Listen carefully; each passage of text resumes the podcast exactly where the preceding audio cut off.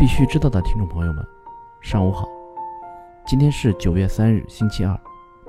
欢迎收听由区块链行情资讯 APP 蜜蜂茶提供数据支持的《必须知道》。今天的主要内容有：有媒体称贝尔链疑似换壳登陆谱；新浪财经称华登区块链跑路；Telegram 未能如期发布 TON 区块链代码。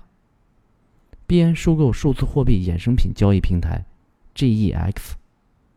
首先来看数字货币行情，蜜蜂查二十四小时行情早报，九月三日八点数据，BTC 报价一万零三百五十八点二九美元，二十四小时涨百分之五点九六，交易量为二百三十七点八七亿美元；ETH 报价一百七十八点二五美元，二十四小时涨百分之三点七三。交易量为六十六点九四亿美元，XRP 报价零点二六零四美元，二十四小时涨百分之一点二五，交易量为十一点九六亿美元。根据区块律动的消息，在贝尔链崩盘后，一个疑似与贝尔链关系密切的项目 TEP 的白皮书开始在各大社群疯狂流传，但这份号称区块链新金融解决方案的白皮书。疑点重重，多家机构可能已被蹭热点。在 TEP 的白皮书投资者名单中，有银河资本、OK Capital、硬币资本、Freeze Fund、分布式资本等名字，甚至包括 JP 摩根、美国银行、高盛等知名金融机构和币安、Bitfinex 等交易所也在这份名单上。但白皮书中显示，只有在白皮书白名单里的机构可以投资。并不是说这些人已经参与投资。截至目前，白皮中提到的比特派钱包团队回应称，比特派未与其有任何形式的合作。此外，火币此前回应称未与贝尔链有任何合作。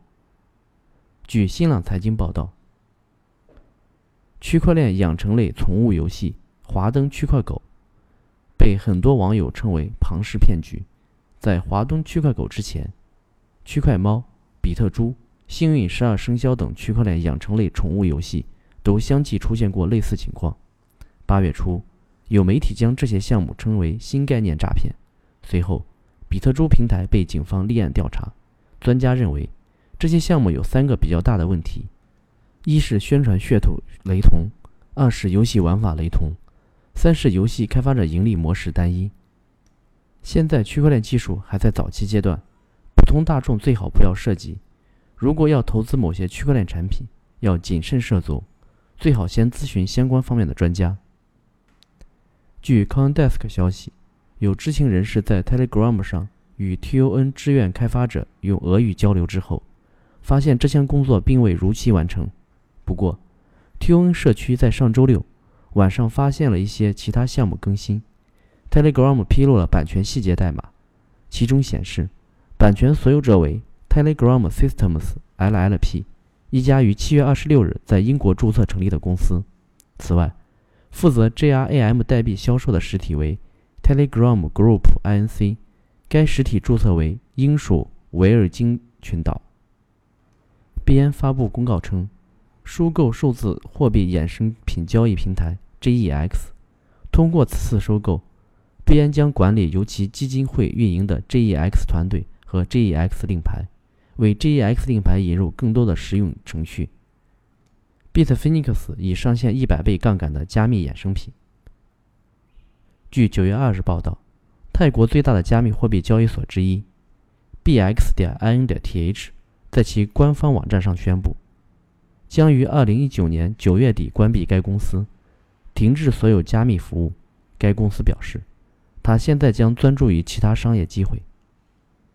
据凤凰网区块链消息，BITKER 交易所发布公告称，因五月黑客攻击所造成的资不抵债，将决定于二零一九年九月二日二十三点五十九分关闭交易所。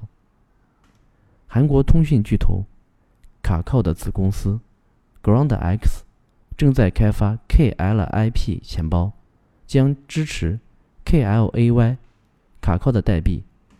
另外，卡靠可能考虑在中国和韩国上线 KLAY，但韩国政府可能会阻止他在本国选择的平台。枯水区比特币挖矿算力将持续提升，西北矿场空置率有望下降。九月二日，新浪微博发布全新社交 APP 绿洲。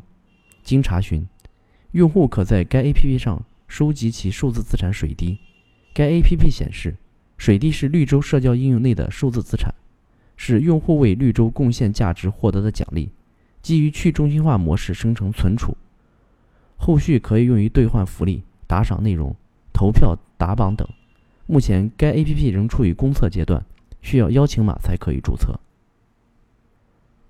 村野控股和村野综合研究所宣布成立新合资企业，将利用区块链技术开发证券交易平台。